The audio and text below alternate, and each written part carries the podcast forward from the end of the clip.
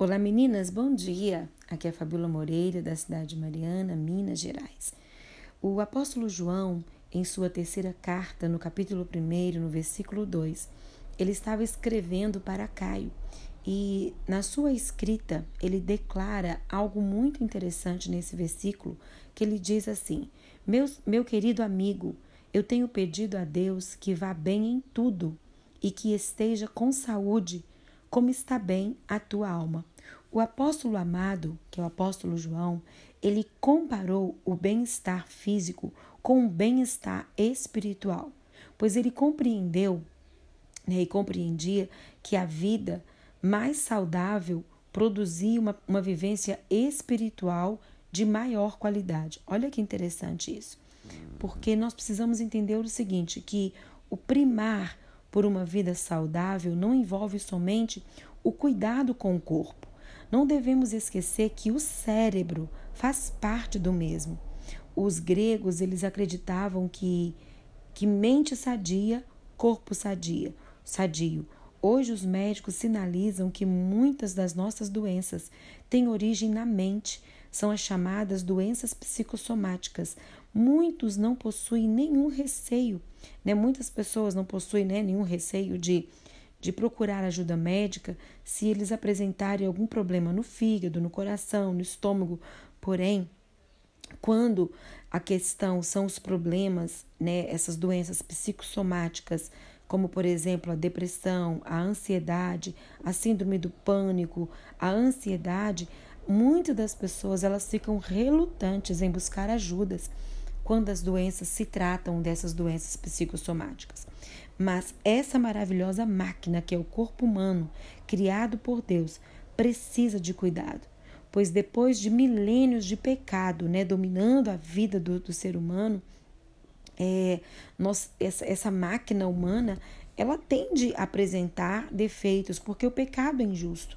O pecado ele judia né, desse corpo humano, desse, desse templo né, que o meu corpo é um templo do Espírito, como nós vimos no áudio de ontem.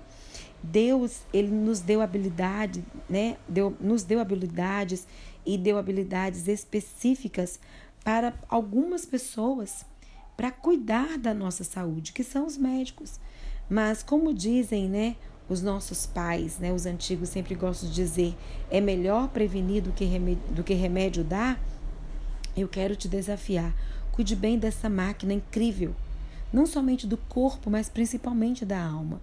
Ah, quando Jesus ele veio a primeira vez, quando ele nasceu, quando ele veio para cumprir o seu ministério, nos primeiros momentos do ministério de Jesus, se encontrou muitas pessoas doentes, doentes fisicamente, eram paralíticos, cegos, é, mas eu acredito que estamos nos aproximando da segunda volta de Jesus, porque ele virá outra vez. E nessa segunda volta de Jesus, ele vai encontrar uma geração de pessoas com muitas doenças psicossomáticas.